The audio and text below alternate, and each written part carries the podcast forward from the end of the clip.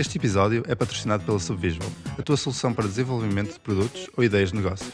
Além disso, também podes contratar-nos profissionais da Subvisual para integrar a tua equipa. Para mais informações, visita subvisual.co. Bem-vindos a mais um episódio de Conversas em Código. Uh, hoje vamos falar sobre conferências de programação, nomeadamente a Git Merge e a FOSDEM. Eu sou o Ricardo. Eu sou o Hugo Peixoto. Eu sou o Zamit. Portanto, eu não fui a nenhuma nem outra, vocês foram, uh, por isso digam, façam aí uma introdução, quantos dias, o propósito, onde, e depois podemos começar a, a divagar mais sobre as conferências em si. Posso começar eu, porque eu fui para lá primeiro. Portanto, estas duas conferências aconteceram em Bruxelas, a semana passada do dia que estamos a gravar, ou seja, no dia 2, 3, 4 e 5 de, fevereiro. E basicamente o que se passou foi, do meu lado, estava interessado em ir à Gitmerge, reparei depois que a fase da nos dias a seguir, aproveitei e, e foram logo assim 4 dias. Um, aconteceu em Bruxelas, sei já tinha dito isto. E mais ou menos isto. Peixoto, tens alguma coisa a acrescentar? Eu, eu fui para Bruxelas só para ir à FOSDEM e nem sequer sabia que a Gitmerge existia até ter ido jantar contigo e tu me contaste que estavas lá para, para ver a conferência. Então simplesmente aconteceram de ser na mesma cidade e na mesma altura, não é? Não estão afiliadas nem nada do género.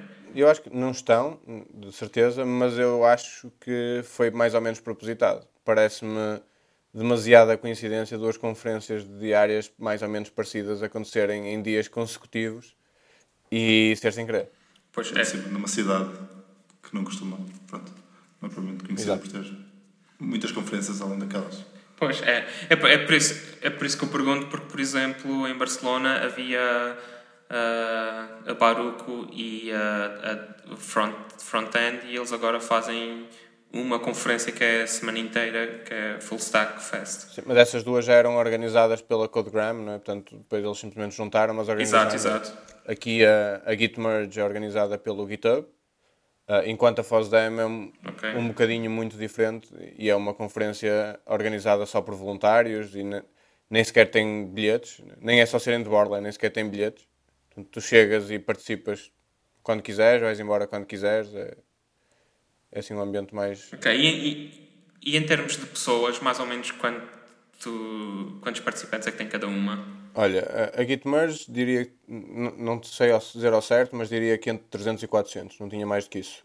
Uh, a FOSDEM eu penso que entra no campo dos 5 mil. Mas corrijo-me se estiver enganado. Foi esse número que eu ouvi falar, foram 5, 6 mil, por aí. Ok. Completamente diferente.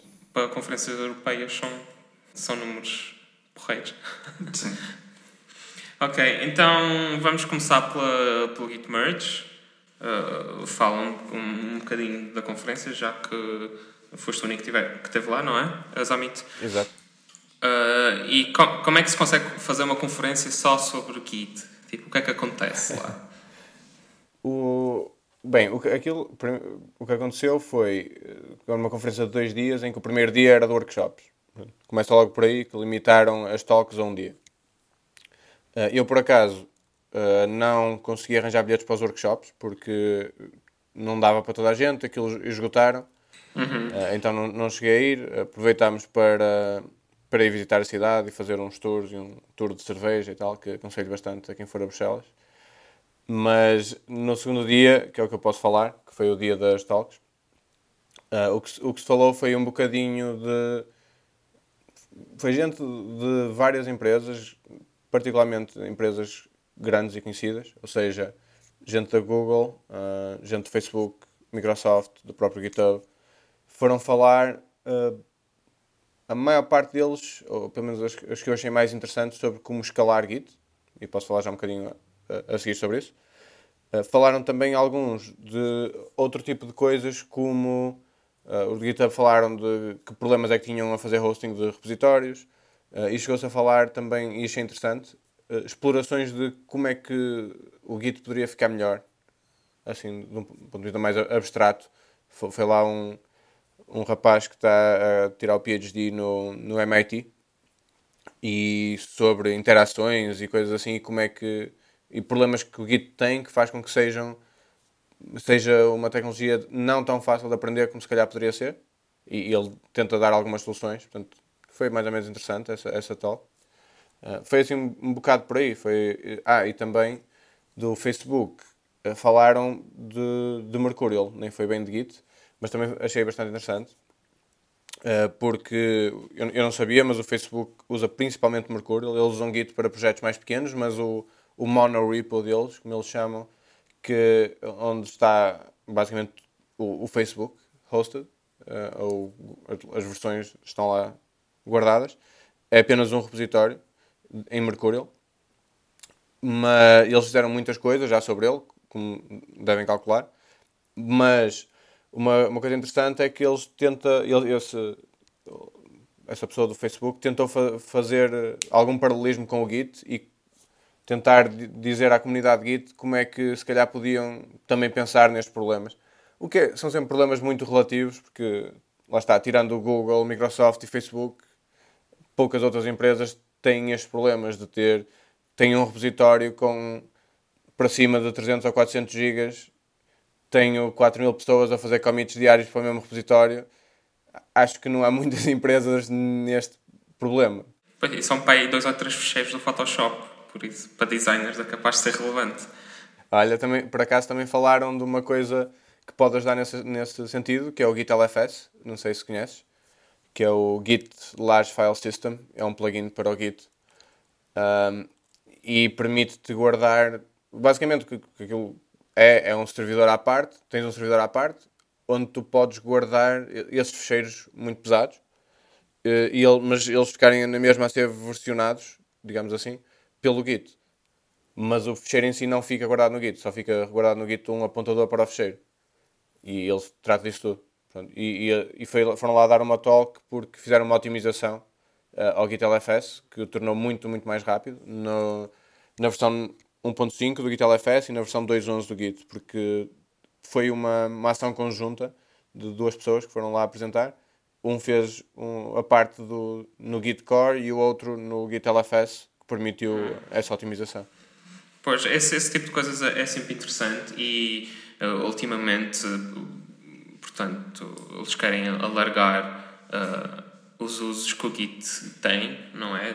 Não ser só estritamente para código e tem sido muitas coisas de binários, de, de coisas mais até viradas uh, a fecheiros de design, etc. E, e, e essa abordagem dos dois lados parece-me ser bastante interessante. Lembro-me que aconteceu uma coisa semelhante com o CouchDB e o Big Couch, que houve uma espécie de fork, que é o Big Couch, que era para, para fazer sharding, para distribuir a base de dados por vários nós numa rede, porque o CouchDB é só numa máquina.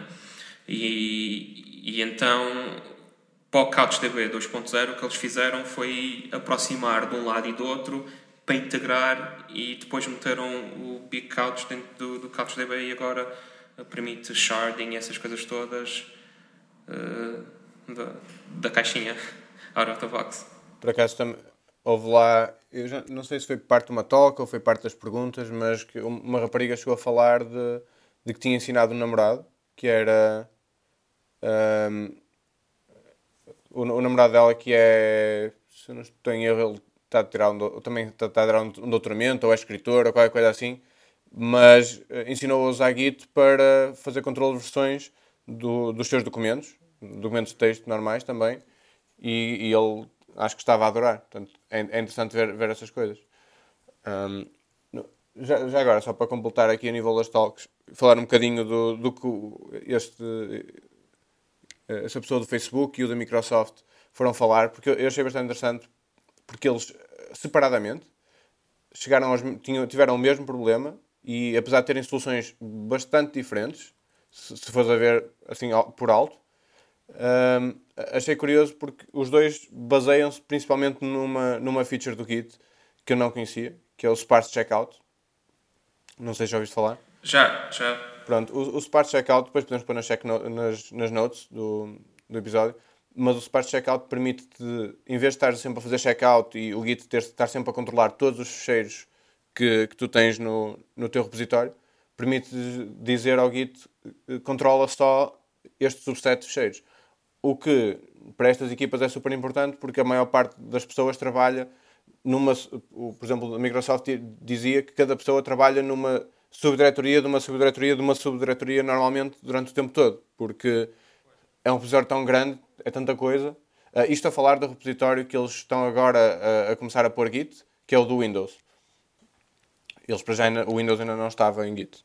Pois, eu, eu ouvi falar nessa funcionalidade há relativamente pouco tempo, porque tenho um, estava a ajudar umas coisas em TypeScript e o TypeScript, se não quiseres ter os types, os fecheiros de, de types dentro do teu projeto, ou se tiveres, se quiseres uh, fazer tipo interface com uma biblioteca qualquer JavaScript que não tenha uh, TypeScript, tens que meter no repositório da Microsoft que é o Definitely Typed. E aquilo são pá, uns 3 gigas de fecheiros com as definições das várias bibliotecas. Então tu, tu fazes o Sport Checkout, uh, editas só os teus e depois mandas para lá só, por exemplo, o do Ember, neste caso, obviamente, que era o que eu estava a ajudar. Surpresa. E depois só essa parte em vez de estás a sacar para aí 2 ou 3 gigas. Pois. É, é, eles usavam essa, essa feature, os dois. Portanto, essa parte foi interessante. Portanto, os dois estavam a usar essa feature. Depois, a partir daí, era tudo bastante diferente. O Facebook foi à base de mais tooling em cima do, do Mercurial, Mercurial, Mercurial normal. Uh, coisas, por acaso, achei bastante interessante e é quase tudo open source. Eles têm um, um, um repositório chamado HG, não é? Portanto, do, do, que é o símbolo do, do Mercúrio, que é o, o, que eles usam no Mercurial uh, experimental, eles têm um monte de coisas interessantes, particularmente uma coisa que é o Smart Log, porque eh, uma das primeiras coisas que eles perceberam foi que o log normal do Git é completamente não usável para um repositório deste tamanho com tanta gente, porque fazes log e 90% da tua vez é, é lixo para ti. Então eles têm um Smart Log que percebe aquilo em que tu, tá, que tu estás a trabalhar, ou pelo menos percebe quais são as tuas coisas, uh, e dá-te um log com reticências, por exemplo, além de outras coisas como pôr automaticamente em frente aos commits os links para os code reviews deles e, e outras coisas que, que, pelo que eles dizem, o Smart Log é o centro de todas as operações deles com o controle de versões uh, e tudo o resto depois são, são niceties em cima disso. Enquanto os da Microsoft, e, e eles anunciaram, depois da talk, uh, anunciaram isto, lançaram o, o Git version é? Git Virtual File System, GV, GVFS. Sim, hoje, hoje andou o link pelos, pelos twitters do, do artigo. Pronto, eles anunciaram isso logo depois da talk, em que basicamente o que eles fizeram foi um... Isto, qual é, é a diferença grande em relação ao Facebook? Isto também implica alterações ao kernel, portanto só funciona neste momento com NTFS, só funciona em Windows. E depois tu fazes mount de um sistema de fecheiros por cima do teu, fecheiro, do teu sistema de fecheiros normal e o que eles fazem é abstrair tudo. Ou seja, em vez de ter mais tooling, como o Facebook, é tu usas o repositório da mesma maneira, só que há uma camada por baixo que faz com que pareça que o teu repositório é rápido, quando na verdade é um repositório gigante e com muitas pessoas a usá-lo. Trata da parte de Sparse Checkout por ti, essas coisas todas. É, Parece-me uma solução muito à Microsoft ultimamente. É só file systems para trás e para a frente. É uma solução bastante elegante, acho. Buscando a confusão toda por baixo. Não tens de fazer tooling por cima nenhum. É. Ou seja, não tens de aprender a fazer nada, em princípio. Em princípio, deveria ser isso. Uh, o do, do, do, Facebook, não. É um bocadinho ao contrário. Também tem outras coisas interessantes, que eles também têm open source. Por exemplo, o, o Push Rebase, uh, que é uma... Portanto, isto é para resolver um, o problema que é... Tu fazes push, uh, recebes uma notificação do servidor, isto acontece bastantes vezes, a dizer, ah, houve alterações, tu fazes fetch, fazes rebase, e fazes push outra vez. Em princípio, isto corre bem, ou se calhar pode voltar para trás a dizer que ah, já houve mais alterações e depois faz outra vez e corre bem. Num repositório com milhares de pessoas a fazer commits o dia todo, tu podes ficar o dia todo só a tentar fazer push e nunca consegues. Então eles fizeram um, um comando que fazes push e ele faz o push e faz o rebase no. Se não houver conflitos, faz o rebase no servidor. Ou seja, passa, passa a ser uma operação atómica. Uhum. Isso é porreiro. E mais algumas coisinhas assim. Pois, isso. Uh, A maneira que se dá a volta no, nos projetos centrais no GitHub é teres um botzinho e dizes ao bot para fazer o merge das cenas. É, isto a nível, a nível de talks foi mais ou menos isto. Uh, houve algumas coisas interessantes também do, da, do, do GitHub que eles mostraram repositórios que tinham que hum, eram difíceis de fazer host pelo GitHub e alguns problemas que tiveram. Achei interessante, pronto, obviamente é, foi interessante a maneira como eles geriram alguns ou trataram alguns dos edge cases e toda a infraestrutura, pronto, é interessante, mas achei particularmente interessante porque algumas das vezes, e não foram poucas, aquilo era o top 10 e para aí 3 das soluções deles, foi simplesmente falar com as pessoas do repositório e dizer, olha, parem de fazer isso, por favor, porque isso é desagradável. Portanto, foi uma, foi uma solução não técnica, achei essa parte interessante. Acho que é a Sarah May que costuma dizer, eh, bem, 90% das soluções técnicas são uh, humanas, não são técnicas. Pronto, a nível de talks do Git Merge, uh, acho que era esses os highlights que eu gostava de fazer. De, de resto, em relação à conferência, muito rapidamente, para passarmos para a FOSDEM, uh, só dizer que o, o venue foi, foi bastante engraçado, que é um, chama-se Egg, em Bruxelas. Sou-me familiar. Não, não, não tem um formato de ovo, curiosamente. Estava à espera de ver uma coisa oval, tipo pavilhão Atlântico, mas não. não. Uh, ou meia arena agora, não é? De resto, gostei bastante da conferência em geral. O staff foi muito amistoso. A comida era muito boa, em geral. Tinha comida para vegetarianos, para não vegetarianos. E, e, em geral muito boa. E depois a festa, como é lógico, organizada pelo GitHub, não faltava nada, né? Portanto, muita cerveja belga, muito chocolate, chocolate feito na hora. Uh, uma festa à GitHub, diria eu. A quem não tem problemas em gastar dinheiro. Tivéssemos todos nós o orçamento da GitHub. Ok. Uh, vamos passar então à FOSDEM e o Peixoto também vai fazer uma breve recapitulação de todas as apresentações da conferência. Todas? Só para termos assim uma ideia. Só para termos uma noção.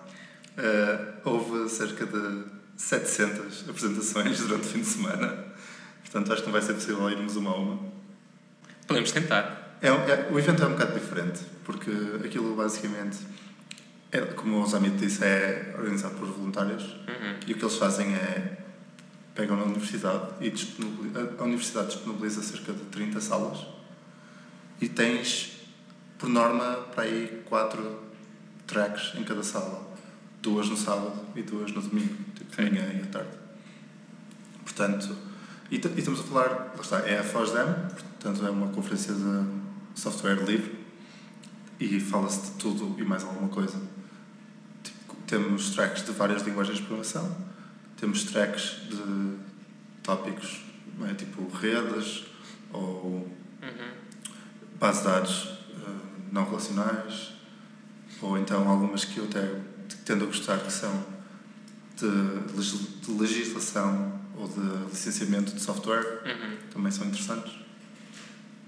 Portanto, aquilo, se gostarem de software, há sempre qualquer coisa para ver, porque há de tudo ali. Pois, é, é um, um género de uma feira, não é? Vais vendo, ok, uh, naquela sala está a Mozilla, naquela sala está, estão a falar de C Sharp ou qualquer coisa. A Mozilla, por acaso, tinha uma sala no domingo, salvo erro.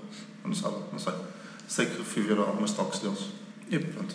E o, as, as apresentações de Rust estavam inseridas na, na track da Mozilla ou tinham separado? Havia, houve uma sobre o Rust que estava inserida na Mozilla, mas era uma, uma talk um bocado mais soft. Eu posso falar um bocado que era. Estavam a apresentar um, um dashboard sobre as contribuições para o Rust, ou seja, a mostrar os pull requests. O Thank You, thank you Rust? Não sei o que é isso. É um dashboard que o Steve Klabnik fez que mostra por cada versão do Rust eh, quem é que contribuiu.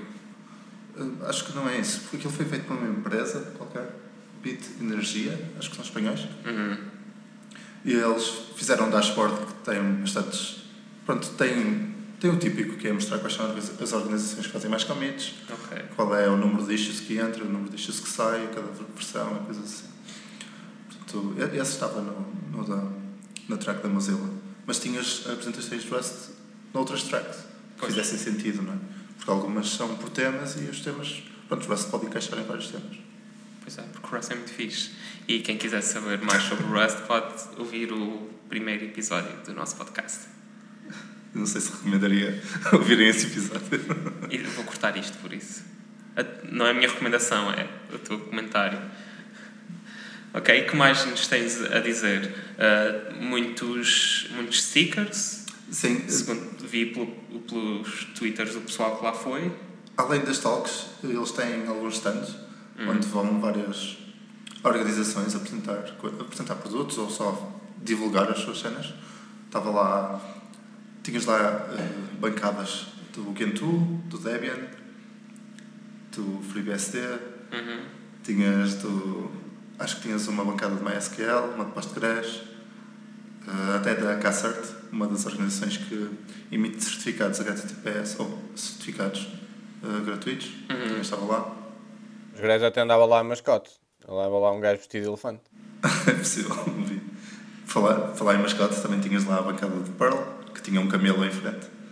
Eu vi, vi fotos dessa. É, esse é o típico. E, tinha- e depois tinhas empresas a mostrar alguns produtos, mais, tipo software aberto sempre, não é? Uhum. Mas empresas mais pequenitas a mostrar a sua cena. Também estava lá o Google a apresentar o projeto deles de Code School? Tipo Google Summer of Code, talvez? Provavelmente Summer desse género. Code. Pronto, é um produto para estudantes.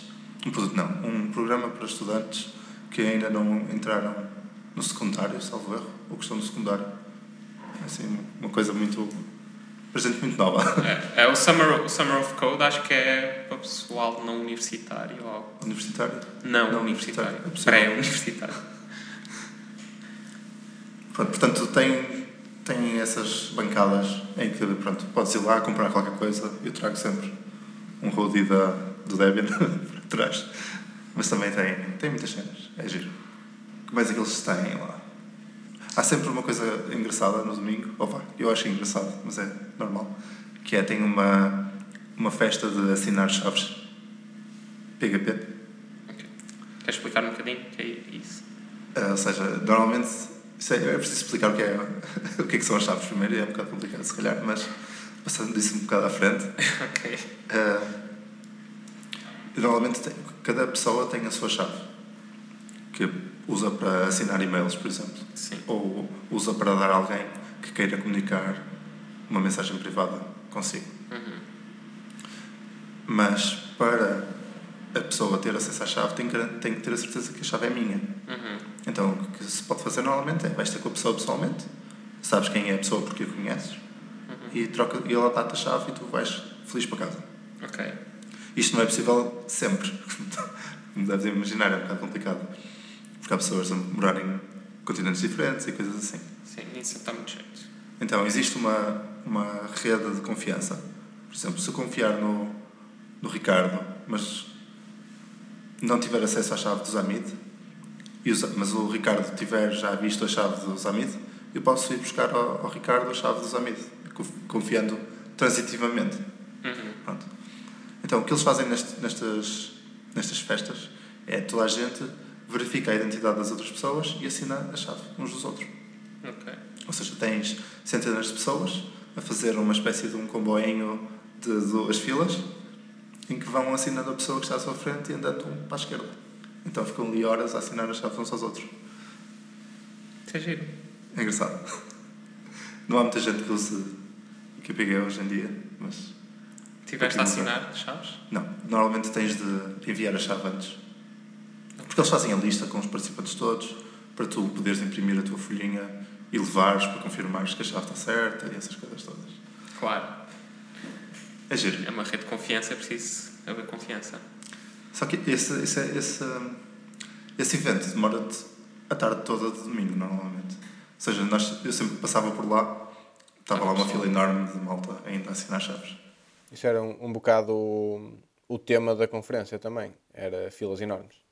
Sim, tu com 5 mil pessoas numa universidade é complicado não haver filas. Uma coisa que, que acontecia, eu lá está, eu não fazia ideia, nunca lá tinha ido, nem, nem, nem conhecia nada da conferência, mas que, que me aconteceu algumas vezes foi o de querer ir para uma sala, que é, tipo, quero ver esta talk, quero ir para uma sala e chego lá e pronto, agora só daqui a uma hora é que tens lugar nesta sala. Quer não. à próxima. Porque as salas estão organizadas por track, não estão organizadas por popularidade da talk. Pois. Então tu tens. Acontece muitas vezes que tens uma talk numa track que ninguém vai, que é muito concorrida. Então a sala é pequenina, porque eles não estão à espera de ter muita gente ali, e de repente para uma talk aquilo enche e tens pessoas a- a- cá fora a fazer fila nas talks anteriores para ir ver aquilo. Yeah, acontece sempre com, quando é multi-track. Sim. Uh, por exemplo, a Amber Conf era. Eles diziam que era 1.5 porque no início do dia e no fim do dia só tinha uma sala e depois a meio do dia tinha duas salas e, e isso acontecia. O pessoal ia. uh, ap- aproveitava e ia uma apresentação mais cedo porque não havia pausa entre as duas, então ia uma apresentação mais cedo, acampava, aguentava uma apresentação que não tinha muito interesse para depois ver a do, do, lá, do committer do, do core. Sim. Eu fiz isso muitas vezes em muitas das talks. Depois, Tipo, vi, olha, aqui neste, neste, neste intervalo não tenho nada que queira ver. Então vou já para a sala a seguir e pronto, vejo qualquer coisa. Se calhar aproveito para almoçar e tal. Fazer uma pausa. E fico para a próxima. ok. E o que é que gostaram mais? O que é que vos suscitou mais, mais interesse? Uh, Começa tu, Zamit. A nível de talks ou em geral? Uh, a nível de apresentações, Eu, a nível de apresentações, não adorei muitas, se sou sincero. Ah, gostei- mas vou realçar duas. Uma, ah, primeiro porque foi completamente ao calhas que eu lá parei. Foi numa dessas situações em que queria ir para uma sala estava cheia, depois fui para a minha segunda hipótese estava cheia e fui- acabei por ir para o PHP and Friends, que não tinha ninguém. Ah, e houve. Foi lá uma pessoa de uma empresa belga, acho que se chama Spatia, se não em erro, e foi apresentar como eles fizeram um dashboard para o escritório feito em Laravel, Vue.js e Pusher. Uh, portanto, achei interessante porque também foi das poucas coisas relacionadas com web que eu vi. Particularmente interessam mais coisas relacionadas com web e, e senti um bocado de falta disso, de haver um track web ou, ou qualquer coisa assim. Com, com tanta coisa que se falou lá, fala-se pouco do web. Uh, não sei se propositadamente, provavelmente sim. Mas pronto, essa foi uma. E depois a, a outra que, que eu gostei foi uma da Leonie Watson, uh, que já veio falar aqui a Braga à MirrorConf. Uh, fal- foi falar, obviamente, sobre acessi- acessibilidade.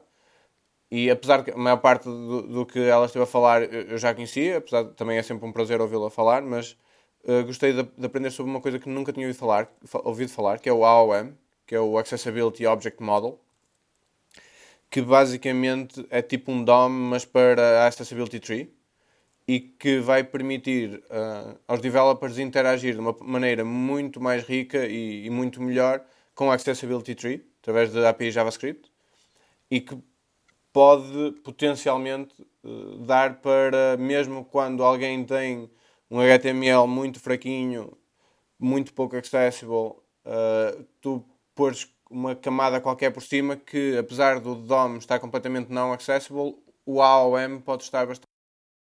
Acho que pode permitir coisas interessantes a nível de, de acessibilidade. Gostei, gostei dessa parte. Uh, a nível de toques, foram estas que eu mais ou menos gostei. isso é uma especificação da W3C? Ou... Exatamente, é um spec do Ok, esperemos que tenha alguma adesão, porque normalmente. Acho que já tem de, dos browsers que se mexem mais rápido, né? Sim. Tanto Chrome Firefox, basicamente.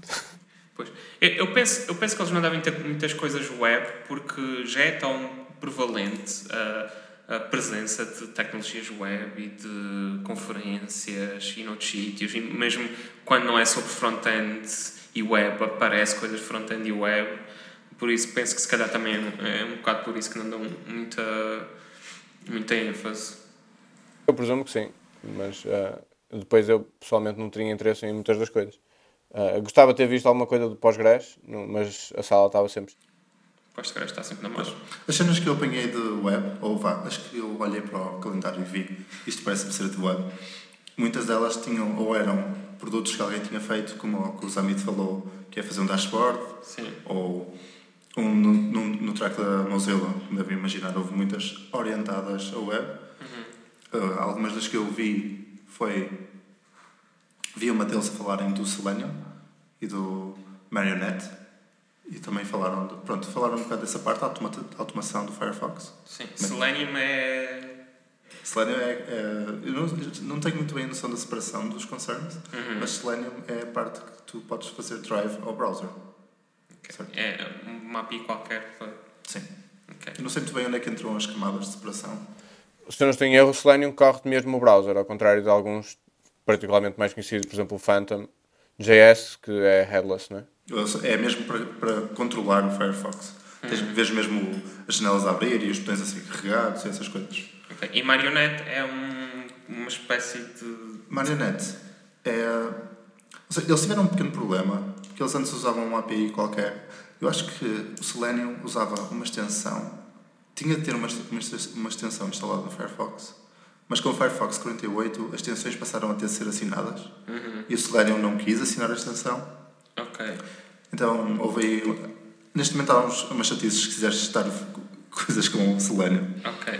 Então o Firefox está a desenvolver uma API que é a Marionette que te permite controlar o browser. Uhum. E o Selenium usa essa API como driver.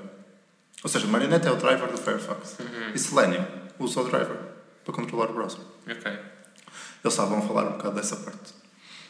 E falaram de uma ferramenta que é o Fox Puppet, acho eu, que serve para. É, é uma biblioteca em Python que serve para controlar as coisas com o Marionette também. Ou seja, é como se fosse um Selenium, mas é uma biblioteca à parte. Ok. Não é para testar coisas. Eles também tinham uma, uma talk sobre o que é que vinha a seguir ao HTTP2, que também é web.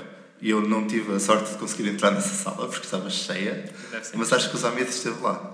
Exato. Eu fiz aquele truque de ir na, na talk anterior e basicamente ver uma talk mesmo muito, muito fraquinha e depois consegui ver essa. Uh, essa aí. Uh, é assim, o áudio estava um, um bocado mal na sala, sinceramente. Portanto, não se conseguiu ouvir tudo. Mas pelos slides e pelo que eu percebi do, da talk, o, o que ele considera o HTTP3, eu estou a fazer air quotes com, com as mãos, uh, é um, um protocolo chamado Quick, que é o IC, e que basicamente é, uh, portanto, é usar o... Ok. Basicamente é usar o DP em vez de TCP para uh, as comunicações uh, da HTTP. Isto porque o que, o que eles perceberam foi que, muito resumidamente, para redes com perdas de, pacote nível, perdas de pacotes a nível dos 2%, que segundo ele é muito, uh, mas mesmo assim pode, pode acontecer em sítios em que tens internet pior. O HTTP2, com a, a multiplexagem que faz, acaba por ser pior do que o HTTP1. Quando numa, numa rede com 0% de perda de pacotes é muito mais rápido, se começas a pôr perdas de pacotes, começa, começa a piorar, porque há um desalinhamento dos pacotes eh, desde nível IP, TCP e, e HTTP e a, e a, coisa começa a baralhar-se toda e pronto, depois há este Quick, que é em cima do DP, que permite alinhar estes pacotes e permite que o HTTP2 seja mais rápido mesmo em, em redes com perdas de pacotes. É isto o HTTP3. E quem é que está por trás de, desse Quick? Não tenho a certeza, se queres ser sincero. Quem foi falar foi um, um, uma pessoa da, da Mozilla. Uh, designed by Google. Eu tinha a ideia que era do... Que é o surpresa. São sempre eles que fazem essas, essas invenções todas. É já o Speedy. Quick UDP Internet Connections. É o que quero dizer. Com HTTP2 já começas a ter muitas camadas uma em cima das outras. Faz sentido. Se calhar começar a tentar reduzir a stack. Pronto, as, as do web que eu fui ver foram essas. Fora isso, fui ver algumas interessantes. Fui ver uma do, do Homebrew, em que o apresentador estava a falar das features que eles queriam ter prontas antes de terem lançado o 1.0.0, que já saiu, não é? Uhum. Mas ele disse que o que ele estava a dizer é: bem, eu quero lançar o 1.0.0, que features é que eu quero pôr aqui mesmo antes de lançar essa versão? Uhum. Então ele estava a explicar alguns dos problemas que, que havia. Tipo, muitos, tipo, alguns eram bugs, outros eram funcionalidades que faziam todo sentido e que toda a gente andava a chorar há muito tempo que faltavam. Então ele teve a listar essas funcionalidades, a ir uma a uma e explicar. Acho que foi interessante. É, foi uma boa maneira de perceber como é que funcionam algumas coisas do gestor de pacotes. Uhum. Uma das cenas que, que ele falou, que, é, que eu me lembro agora, que é muitas vezes um, os developers, do, ou seja, o, Homebrew tem pacotes. Alguém tem que criar os pacotes. Muitas vezes o que uma pessoa faz a essas definições é só ir lá e mudar a versão. Imaginemos, sai uma versão nova de Postgres. É, é ir ao fecheiro de definição de pacote de Postgres do Homebrew, mudar o número da versão, mudar o checksum e fazer push. Isso é uma operação super comum. Então o que eles fizeram foi acrescentar ao Homebrew um comando que faz isso. Ou seja, é o update version PR, qualquer coisa. É o nome do comando que existe. E corres aquilo e dizes qual é o nome do, do pacote. E está feito. já está. Que é, ou seja, perceberam qual era o caso de uso mais comum, fizeram um comando para simplificar a vida às pessoas e lançaram isso. Outra coisa que eles disseram que testaram foi. Eles agora, antes, quando fazias brew update, aquilo ia fazer kit pull do master. Ou seja, qualquer commit do master era sempre a entrar para toda a gente que fizesse brew update. Eles agora trabalham com tags. Ou seja, fazes brew update e ele salta para a próxima tag. Mas, se aquele utilizador já alguma vez tiver feito um PR para o homebrew, eles marcam-te como cobaia e quando fazes brew update ele usa o master. Porque é uma pessoa que já fez um, um pull request, já contribuiu, portanto, em princípio, se alguma coisa partir, já sabem como resolver. Ou seja, têm uma é segmentação. Isso é interessante, isso é bastante. É um, é um, um, um A-B testing. É engraçado, é um mecanismo de segmentação pá, fixe, que eu gostei de ver. Uma coisa que eu reparei no Homebrew é que antes tu fazias Homebrew install e o pacote e depois aquilo instalava uma versão e se tu estivesses atento antes da instalação acabar tu reparavas que era a versão errada toca a fazer brew update e depois correr o install outra vez Sim. agora ele corre sempre um brew update antes para atualizar uh, os, as receitas todas e só depois é que instala É isso. Ele queixou-se que 90% ou algo assim dos bugs que recebiam, a solução era: já fizeste por update? Ah, não, mas resolveu, obrigado. E pronto. Isso é. seja, Uma coisa que acho que aconteceu também nestes últimos tempos foi que eles tinham um tab eh, que era o Versions, se não estou em erro, que era, por exemplo, se quisesses versões antigas, eu lembro de, de instalar particularmente o do QT eh, e precisava de uma versão antiga. E tu tinhas que instalar um tab que era o Versions e depois dizias que quero instalar isto. Mas eu acho que agora o Homebrew Default já suporta versões. Já podes dizer, dá-me este pacote naquela versão. hum. Acho que eu ouvi falar alguma coisa disso. Não sei se já entrou mesmo. Eu acho que não, porque eu, eu tive que instalar o Node 6 e tenho que fazer tipo Node arroba 6, mas não estou a dizer a versão. Pois. Estou a dizer a receita Node arroba 6, uma coisa assim. Era, era, o que eu, ia- era o que eu ia dizer que se calhar não é versões, mas se calhar é simplesmente para versões mais comuns que as pessoas tentam ir buscar, eles já têm lá também com o, esse arroba. Porque eu também, o QT também é o QT arroba 55, que é o mais comum, porque foi onde o Capybara WebKit deixou de suportar QT. É um bocado como o. Como é que se chama? O Aptitude, não é? Também é assim. A nível da man- manutenção de versões antigas. Sim. Isso depende da, da gestão do, do. Quem faz a gestão do servidor. Ele tem suporte para versões e consegue instalar várias versões desde que tenhas um repositório que as disponibilize. Ok. Tu, por exemplo, no Debian podes pôr o, o repositório de testing e o unstable e o experimental e podes sacar as versões que quiseres do que, do que existe. Por normal, em cada um eles só mantêm uma versão, Uhum. mas podes pôr mais repositórios e sacar Ok. a versão que quiseres.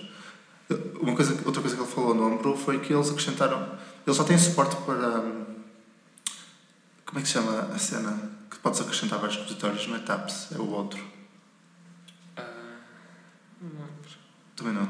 É um- uma nomenclatura Não qualquer. é, não é de certeza que não é TAPS. Eles, eu, eu, eu ouvi um podcast há, há pouco tempo eh, do, com um dos. É tipo os repositórios que cada pessoa pode ter. Né? Tu podes ter os teus próprios repositórios, não está no oficial do Homebrew, é o teu tab. Ok, então é isso. é. Eu, eu estive a ouvir um podcast com um dos maintainers do, do Homebrew, ou com o próprio criador, já não me lembro muito bem, e, e eles estiveram a, a falar disso, de, do vocabulário inerente. Sim. Tens os taps e os casks e, e o homebrew e as uh, recipes. Tudo o que tem a ver com cerveja, não é? É isso, ok. O casco é o dos binários, certo? Já me lembro. O cask é um, é um uma tap também. Sim, binário. Outra funcionalidade que eles estavam a falar que queriam fazer antes de lançar o 1.0.0 era tornar os, os pacotes que eles levam no Homebrew num tap. Porque antes aquilo era tudo o mesmo repositório. Tinhas o código e a definição dos pacotes, tudo no mesmo Git. Agora está separado. Ou seja, eles tornaram-se num tap. Ok. Pois o Homebrew tinha, era mais um caso de um repositório uh, como- do monorepo. Do, Sim. E era super chato porque não fazia sentido nenhum. Queres utilizar um pacote ou utilizar código e é tudo a mesma coisa. É esquisito. E, e queres, queres mudar, queres mudar um- uma versão de uma biblioteca qualquer que, que queres instalar e toca a sacar o historial todo. Ok. Uh, outro tal que eu fui ver foi uma a falar da Muscle, que é uma libc alternativa. Que uma libc basicamente é é a biblioteca que fornece a implementação daquelas funções como uma lock, uma M7, o string copy, essas coisas que uma pessoa normalmente usa em C. Uhum. E uma versão alternativa é o Muscle, que é uma. supostamente é mais simples, tem tipo muito menos código do que é normal e fazem um esforço grande para seguir o standard POSIX, só e apenas. Não fazem mais do que isso, nem menos do que isso. Então a talk era sobre como é que o Alpine usava isso, porque a distribuição de Linux Alpine usa a Muscle e eles estavam a falar de alguns problemas que têm a compilar certos códigos. Porque, por exemplo, eu já tentei compilar o HHVM, a máquina de PHP, Uhum. hip hop, Hip hop. e tentar compilar aquilo em Alpine não funcionava porque eles usam funcionalidades que só existem na glibc, não existe na, na libc standard. Então é preciso fazer o costume, patches. É costume. Pois, as pessoas aproveitam e usam funcionalidade que já existe, que é compreensível, mas depois temos este problema, que é que queremos usar libcs alternativas e não podemos. Então, eles a explicar alguns dos problemas mais comuns quando, quando isso acontece e como é que se resolve, e que normalmente os maintainers das bibliotecas até recebem bem os patches para tornar aquilo compliant e assim. Foi engraçado. Essa, o Muscle uh, tem, tem tido alguma, al- alguma utilização. Tenho, tenho ouvido falar, não ando muito nessas áreas, mas Sim. Isto ficou mais comum por causa do Alpine e o Alpine ficou mais comum por causa do Docker. Porque normalmente quem quer fazer imagens de Docker experimenta meter estas imagens que são mais pequeninas e escusas de pôr 600 megas de Ubuntu ou o que é em cada container só para correr uma aplicação. Outras talks que eu fui ver foram mais baseadas em cenas de criptografia. Fui ver uma que não vou entrar em muitos detalhes, mas que falava da, da família de funções Ketchak, que agora vai ser conhecida como SHA-3, que já foi aprovada. Então estava lá dos autores e estiveram a falar de alguma da- das propriedades da família, de, de funções e alternativas que eles fizeram e coisas assim. Mas é engraçado ver um bocado desta área, que eu acho interessante. Também na, na- nesta vertente de. Acho que até era na mesma track de security e cryptography. Vi mais duas talks interessantes.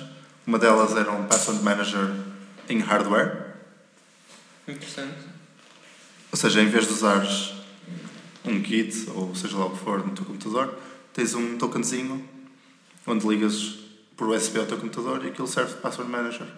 E podes usar o teu password manager contigo quando quiseres. Dá para ligar ao telemóvel, dá para ligar ao computador. É mais fácil de transportar as coisas. Tem que ser um telemóvel free and open source para conseguires ligar uma pen no USB, mas Eu acho que não, tu podes ligar, aquilo liga-se como se fosse um teclado. Podes ligar pelo porto, pelo porto USB normal. ok. Tal como consegues ligar teclados, já consegues ligar teclados USB para muitos, muitos telemóveis Android. Tem de ser aquele micro ou mini USB, Uhum. mas dá. Pronto, ele, ele teve a explicar como é que funcionava, como é que funcionou o processo de fabricar hardware, desde a especificação, ah, ao sourcing na China, ah, essas coisas todas. Pronto, foi engraçado. É um projeto que eu, se calhar, até vou dar uma olhadela. Eles agora estão a desenhar uma versão mais pequena. Aquilo parece-me giro. Mais duas talks que eu vi na mesma, da mesma onda foi a falar do Matrix, que é uma espécie de XMPP, ou seja, um protocolo de comunicação, mas já tem, tem é, é mais distribuído do que o XMPP uhum. e é eles têm umas, umas funcionalidades diferentes, que foi uma das coisas, as primeiras coisas que ele falou foi isso. Toda a gente estava a pensar, porquê estás a inventar outro XMPP? Mas ele explicou quais eram as diferenças e tiveram, tiveram a fazer uma pequena demonstração de vídeo e de demonstração do end-to-end -end encryption e da biblioteca que fizeram para encryption e como é que isso funcionava. Assim. Uma das razões pela qual o pessoal começa a reinventar o XMPP é que não é propriamente moderno e então há sempre necessidade de implementar algumas coisas em, cima disso. Uh, por acaso já ouvi falar deste Matrix uh, por causa de muitos clientes de, de mensagens. Agora está, está muito na moda e implementam em cima disto e depois podem comunicar uns com os outros. Sim, a ideia é essa: é fazer um protocolo base de comunicação. E assim não se chama federado, basicamente. Uhum. Não interessa o que é que se passa em baixo, podes fazer o que quiseres por cima, podes fazer a tua própria aplicação e tal. E pronto, eles depois fizeram bridges para tudo. Tem uma bridge para integrar com o Slack, tem uma bridge para integrar com, uh, com o Skype, tem para aí 10 bridges para integrar com o IRC, claro, porque cada pessoa faz o seu. E pronto, eles tiveram a falar um bocado disso e da biblioteca. O protocolo que eles usam para fazer end-to-end -end encryption, que foi uma das partes em que ele se focou, é o mesmo que o Signal usa. Que é o mesmo que o WhatsApp usa. Ou seja, o WhatsApp foi buscar a equipa que fez o Signal para implementar a mesma encriptação no WhatsApp. E uh, o Matrix seguiu, usou o mesmo protocolo para fazer, fazer a encriptação. Isto anda a ser usado pelo pessoal da, do Rust. É um, um, lá um dos canais de comunicação deles. É, é uma salita no. Não me lembro. Acho que a maior parte do pessoal usa Riot como é, cliente. Sim e ligam-se lá e depois aparecem também no, no IRC. Lá está. Ele fez uma pequena demo com o Riot. Foi engraçado.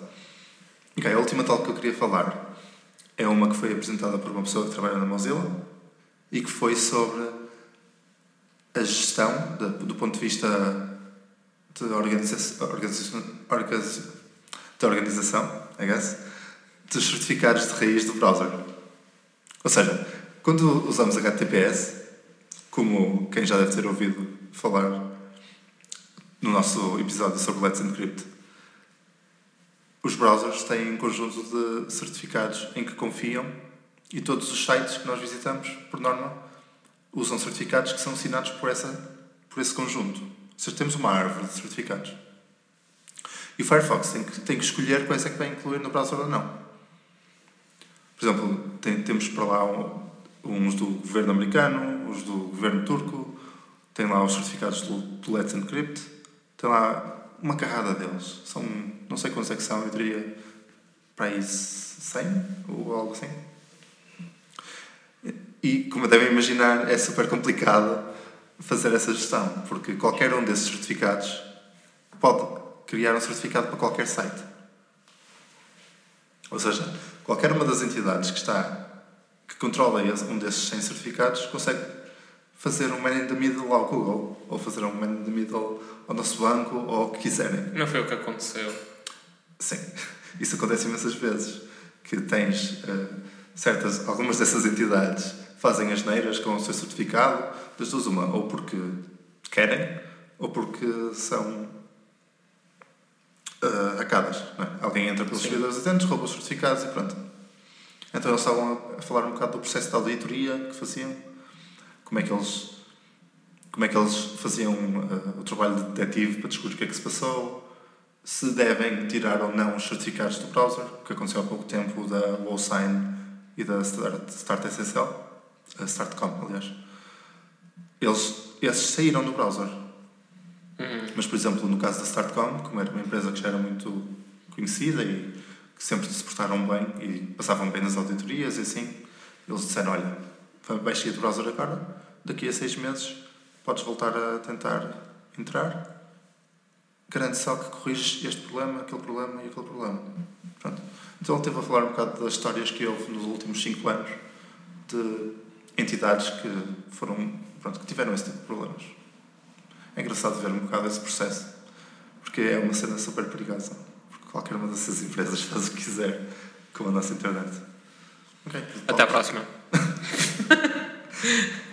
The Talks, uh, foi isso. Uh, já, eles vão disponibilizar os vídeos todos online no site fosdem.org. Alguns já lá estão. Já estive a ver, já temos algumas das talks que eu falei já lá estão presentes. Outras vão sendo lançadas ao longo dos dias.